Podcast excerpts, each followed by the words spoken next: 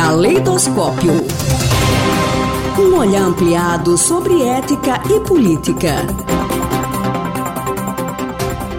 A coluna de hoje recebe o professor Marcos Balieiro, doutor em filosofia pela Universidade de São Paulo, desenvolve pesquisas na área com ênfase em ética e filosofia moderna.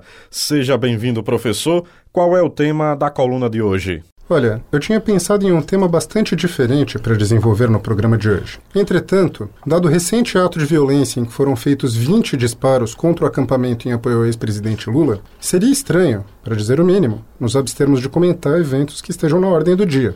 Por outro lado, eu sei que seria bastante complicado que eu comentasse o próprio ato em termos políticos, sem que parecesse que eu estou a usar um veículo público para fazer algo como propaganda partidária, que seria um absurdo, evidentemente.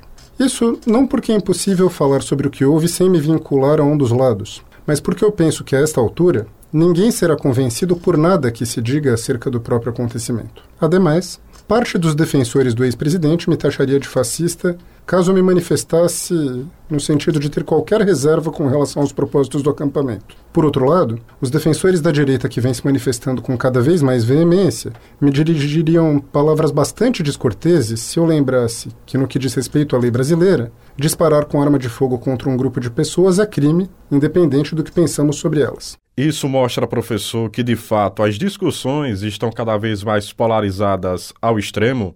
Ora, pensando bem, Talvez a própria impossibilidade de se comentar um evento desse tipo sem levar chumbo dos dois lados e sem a menor possibilidade de convencer quem quer que seja, já que todos os interlocutores já estão dispostos a reagir com alguma agressividade, seja um ponto de partida interessante.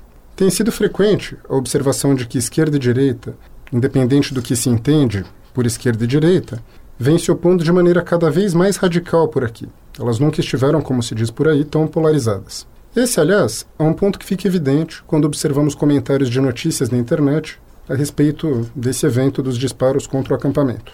Simpatizantes da mesma direita que elogiava a celeridade do processo contra o ex-presidente e que insistia no fato de que era preciso prendê-lo porque isso era o que exigia a lei, trataram de se posicionar nos últimos dias em termos como quem procura acha, colheram o que plantaram, esses mortadelas terroristas têm que aprender. Bom, Alguns simpatizantes de correntes de direita, aliás, vêm defendendo que ocorra nova intervenção militar, como se esse tipo de coisa não encontrasse empecilhos nas mesmas leis cujo cumprimento essa gente vem cobrando de maneira tão incisiva. Não quero fazer parecer que simpatizantes da esquerda vêm se portando sempre de maneira perfeitamente consistente quanto a esse ponto.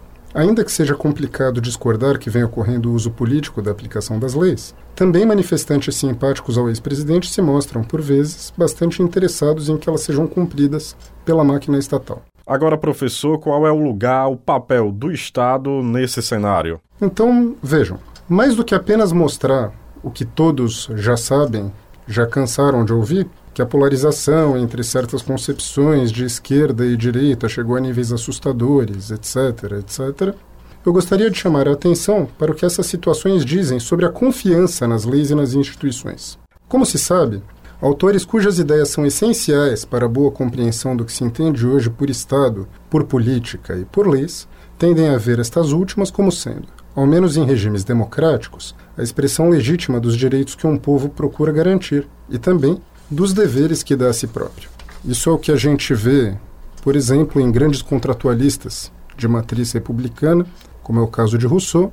Trata-se de um autor que, como todos sabem, foi essencial no sentido de ter influenciado a primeira Declaração dos Direitos do Homem, que considera que a lei é a expressão da vontade geral. Mas isso ocorre também em outros autores modernos que são essenciais para que se compreenda bem a política hoje, em especial numa teoria como a de Locke, mas também em autores que são vistos frequentemente como defensores de uma certa forma de autoritarismo.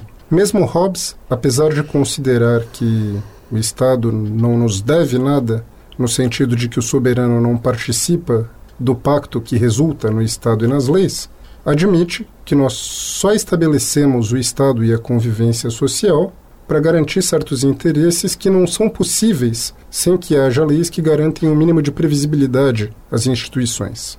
Ora, se houvesse confiança em nossas leis nesse sentido, o conjunto delas contaria com um status quase que sagrado. em nosso país. Desse modo, se tanto esquerda quanto direita vêm adotando discursos bastante incisivos, segundo os quais é possível defender publicamente o cumprimento da lei quando interessa, e na semana seguinte falar ou agir de modo a mostrar que isso não importa, ou se é possível defender que a lei seja vista de maneira diferente, conforme os grupos aos quais será aplicada, diferenças de opinião, sinceramente, são os menores de nossos problemas. A gente não tem que se preocupar apenas com a polarização. Em certo sentido, especialmente quando se percebe que esse tipo de trato com a lei vem sendo reproduzido nas instâncias que detêm o poder, a conclusão é mais desoladora. Talvez nós não possamos mais falar que temos um povo e talvez não demore até que não se possa mais dizer que não temos verdadeiramente Estado. Era isso. Professor Marcos Balieiro, obrigado pelas informações da coluna e até a próxima. Muito obrigado. Caleidoscópio. Um olhar ampliado sobre ética e política.